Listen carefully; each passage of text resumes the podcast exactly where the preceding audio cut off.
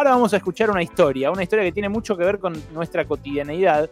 Salimos de nuestros hogares desde hace 200 días con barbijo.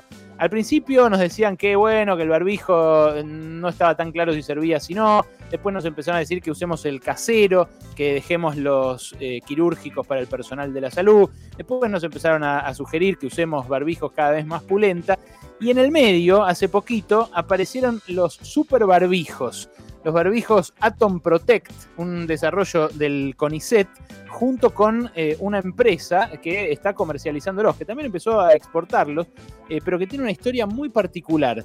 Está en comunicación con nosotros Alan Gontmacher, que es fundador de la empresa Kobe, que junto con el CONICET fabrica estos super barbijos, los Atom Protect, ya los habrán visto ustedes, son unos grisecitos que tienen eh, escrito Atom Protect adelante eh, y que su particularidad es que eh, con nanotecnología tienen antiviral en el propio tejido, en la, propia tela que los compone. Lo dije bien, Alan, ¿cómo estás? Ale Berkovich te saluda de Radio con vos. Ale, un placer, mucho gusto. Sí, lo dijiste bien, correcto. ¿Cómo es que son antivirales los barbijos estos que Los barbijos, como decías antes, se desarrollaron junto al CONICET, a la UBA y al UNSAM. Se formuló en el transcurso de abril hasta mediados de mayo. Nosotros tradicionalmente tenemos una industria textil que venía con el desarrollo de la idea de hacer, hacemos toallas tradicionalmente, que no tuviesen este olor a, a humedad, ¿no? Que en definitiva es la proliferación de hongos y bacterias. Entramos en contacto con las instituciones, digamos, del Estado, que la verdad es un, orgullo absoluto las instituciones que tenemos, científicos, educación. La verdad que hemos podido hacer el desarrollo en Argentina gracias a estas instituciones que contamos en el país. Pero vos, Alan, hacías eh, las toallas en dónde? ¿Ya tenías planta dónde vos? Nosotros tenemos una planta industrial en Loma del Mirador y en Bellavista, en la provincia de Buenos Aires, donde tenemos tejeduría, tintorería, costura, corte, confección. Somos una empresa verticalizada desde hace muchos años. Bueno, siempre apostamos al país, a la industria, ¿no? Esto es nuestra actividad nata. ¿Y, qué, y qué hacías, además de estas toallas anti, antihumedad? Cortinas, cubrecamas, tela para vestir como jersey, telas para remera, jogging, una mm. industria textil tradicional. Y un poco la cuestión del COVID nos proyectó a entender que si teníamos una idea de cómo eliminar patógenos, entendíamos que la misma idea podíamos aplicarla a la eliminación del coronavirus. Entonces, ahí empezó el desarrollo, hicimos pruebas y formulaciones en el transcurso de abril y de mayo, luego fueron a análisis, a comprobación, que las comprobaciones se hicieron en el INTA, la eliminación de coronavirus, y en el INDI, la eliminación de hongos y bacterias. Llegamos a un producto que se puede usar todas las horas que uno requiera durante el día, porque la utilización de un barbijo que no tuviese algún sanitizante de estas características se transforma en un caldo de cultivo, pues en espacio reducido, chiquito, húmedo y constantemente colonizado de lo que uno mismo va exhalando y hablando y generando una humedad, ¿no? Se un caldo de cultivo. En este caldo de cultivo proliferan infinidad de bacterias que van reingresando al sistema respiratorio de forma indefinida. Esto puede causar enfermedades clásicas eh, pulmonares, respiratorias, gripe, ¿no? Las enfermedades clásicas que conocemos. Entonces, el, entre comillas, el riesgo es sostener esto muchas horas, más allá del material que sea, ¿no? Puede ser descartable, de tela o de cualquier cosa que uno lo pudo haber hecho o comprado. Entiendo. Ahora, vos el, el desarrollo de la, de la tela de toalla antihumedad ya lo tenías antes del COVID. Sí, sí, nosotros veníamos con este desarrollo, con esta idea desde hace un tiempo. la nanotecnología en la industria textil se está aplicando desde hace algunos años. Es una nueva tecnología que está en pleno desarrollo, no solamente mm. en Argentina, sino en general en el mundo. Es algo absolutamente de vanguardia y novedoso. Sí, sí, total, total. Eh, y, ahora, y, el salto hacia, hacia la tela anti-COVID eh, lo diste ahí sí de la mano del CONICET. ¿Cómo fue ese contacto? Ese contacto comenzó con la UBA primero, con Silvia Goyane. Ella nos hizo el contacto con CONICET.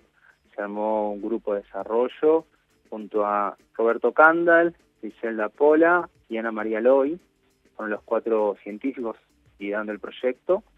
Ellos también pertenecen a la UNSAM, hicimos un grupo de trabajo entre todos. Bueno, nosotros planteamos nuestra idea, ellos la suya, fuimos trabajando, no fue un día para el otro por supuesto, pero fue muy intenso el trabajo porque en prácticamente 30, 40 días teníamos el desarrollo listo. Después pasamos una etapa de comprobación netamente. Y bueno, mm. resulta que el producto en menos de 5 minutos elimina coronavirus.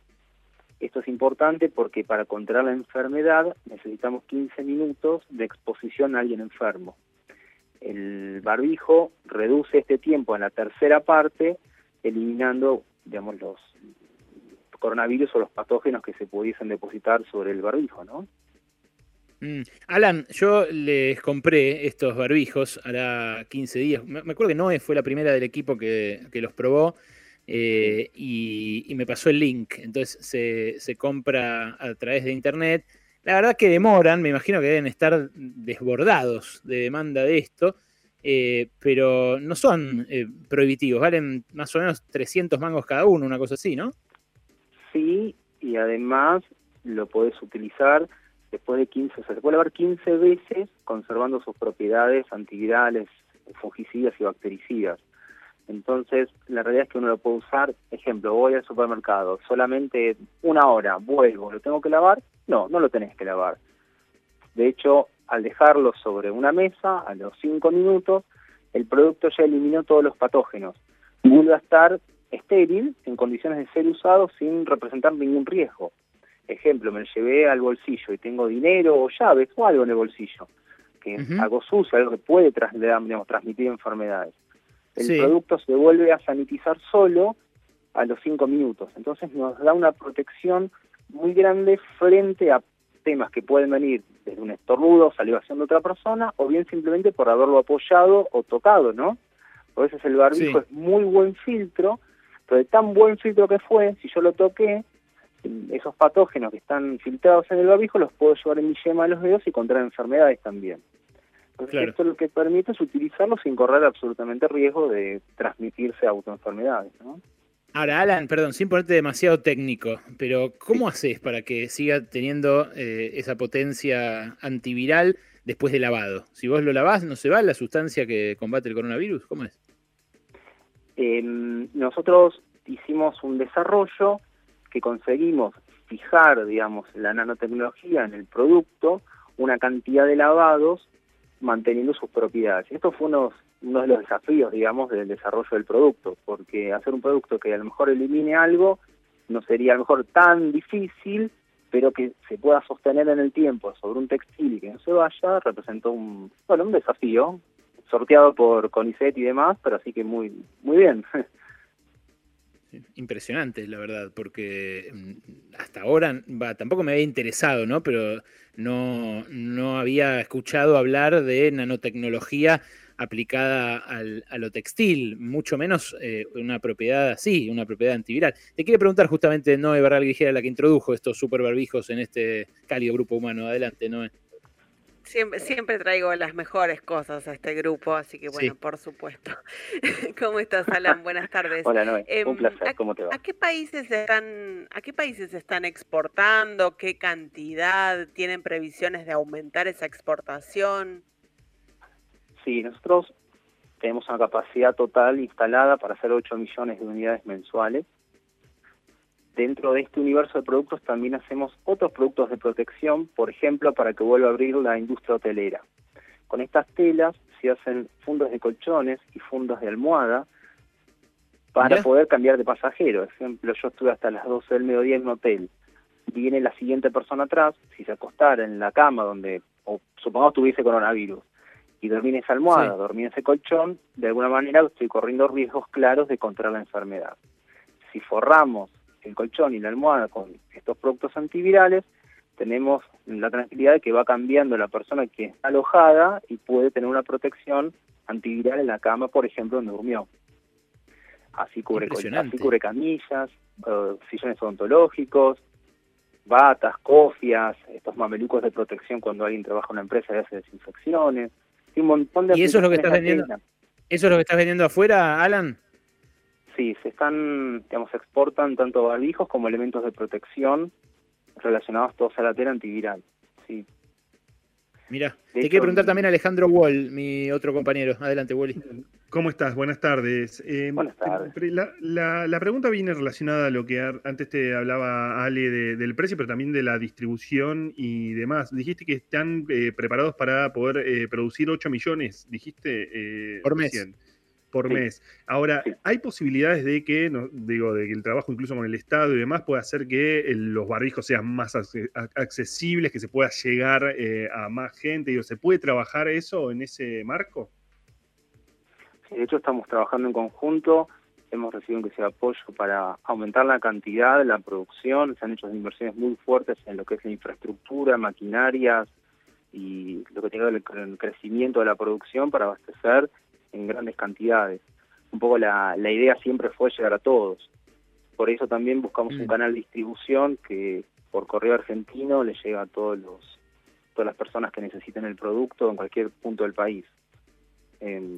Ahora, ¿esa inversión en qué fue específicamente? ¿En qué fue la inversión que hiciste?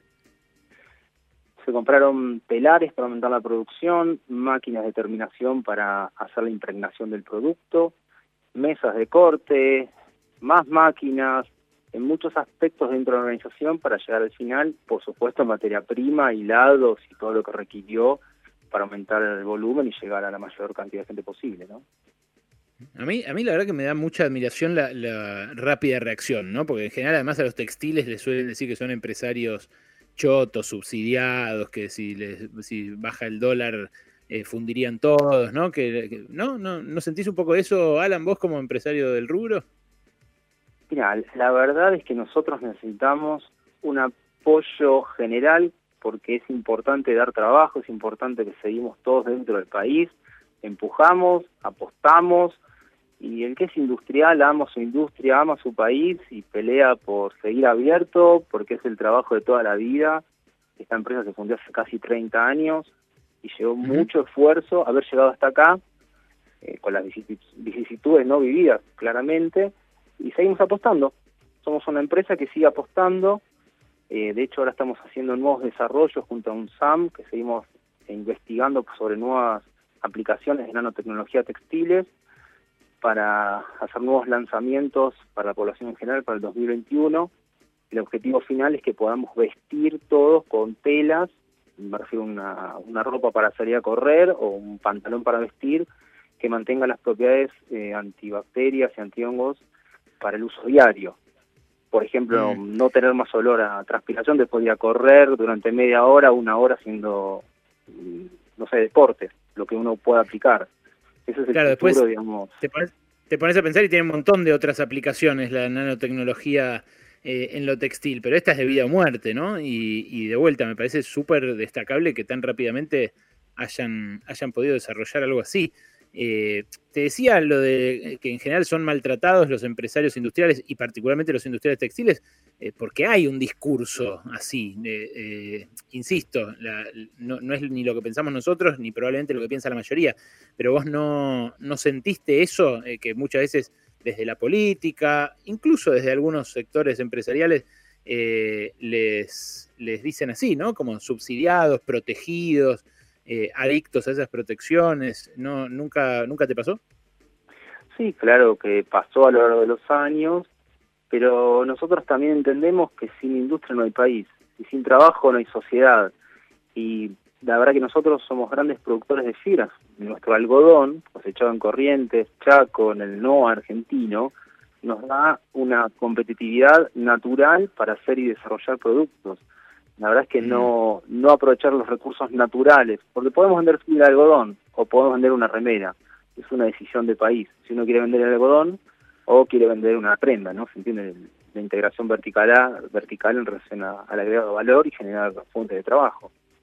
Y también en todo caso, eh, también decide un país si hace eh, una tela, una remera o una tela con nanotecnología. ¿Vos podrías haber hecho esto si no hubiera existido el CONICET, por ejemplo? No, no, hubiese sido muy difícil. Nosotros como país necesitamos a nuestras instituciones educativas. Un país en educación no tiene futuro y un país necesita sí o sí exportar tecnología, valor agregado, darle lo mejor que pueda a su producción para, de hecho, traer divisas, seguir invirtiendo, estar en carrera. Si no, somos netamente agroexportadores y no creo que sea el camino único, por lo menos a seguir. Ser un camino mixto integrado mm. entre la agroindustria, ¿no? Total, total. Y esta, eh, esta asistencia que, que, vos decís recibiste para comprar las máquinas, las cortadoras, las polimerizadoras, no sé, andás a ver qué cosas metiste. Eh, esa, ¿Esa plata qué es? ¿Un préstamo? ¿Es una, es una, línea para, oh. para de asistencia, digamos, unilateral? ¿Cómo se devuelve? Contame sobre eso. En este caso fueron préstamos, sí se devuelven. Eh, conseguimos un crédito del Banco Nación Después conseguimos un crédito de Fondep, que ambos nos han permitido terminar del proyecto y darle el volumen y vuelo que necesitaba. Eh, inicialmente, vos cuento la historia, cuando esto empezó en abril, como sector, digamos, paralizado, estábamos preocupados por la continuidad del trabajo, de ver cómo continuábamos con la fábrica, qué iba a pasar con el personal, los meses que venían parecían difíciles, y un poco fue apostar en el proyecto, inyectar todo el dinero que teníamos en ese momento y lo que faltó lo conseguimos a través del financiamiento como contaba antes. Y eso fue un, mm. alivio en el alma, ¿eh? voy, a, contar la, la parte a ver si es más preocupante el tema, porque la verdad que era fines de abril y no sabíamos cómo seguir y qué iba a pasar y la incertidumbre era enorme.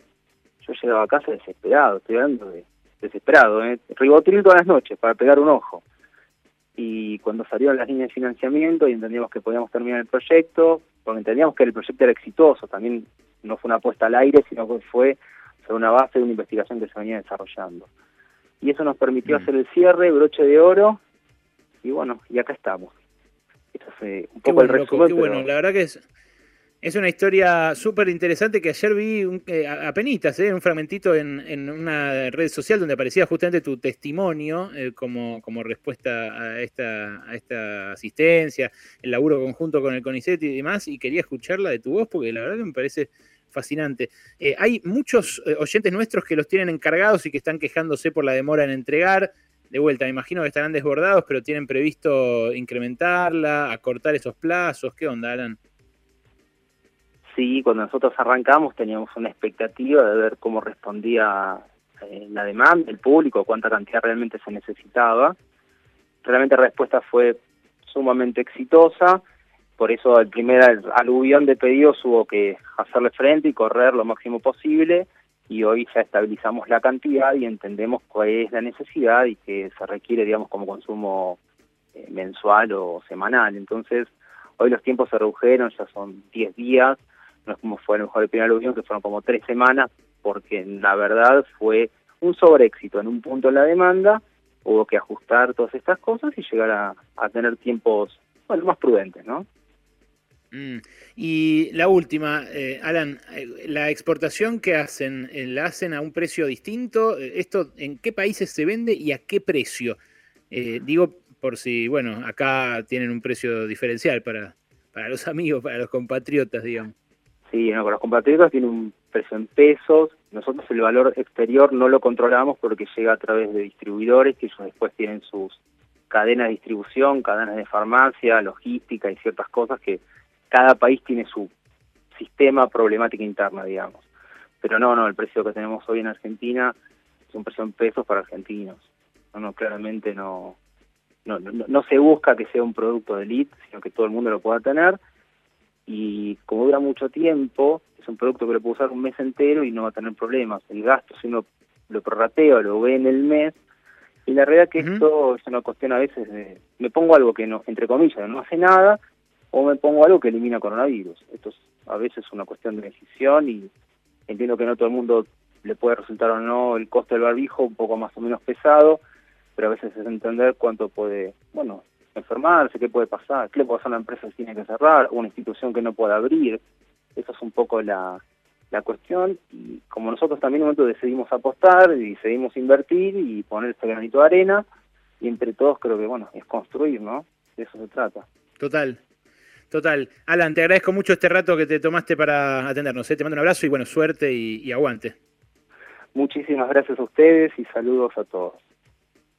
Era eh, un creador del barbijo, super barbijo, el barbijo que, eh, bueno, tiene este principio nanotecnológico que combate el coronavirus. Se llama Atom Protect, para el que nos está preguntando, para muchos oyentes que nos están preguntando. Eh, él se llama Alan Gontmacher, el fundador de esta empresa, que hace estos barbijos que, como les digo, no se producían en otros lugares.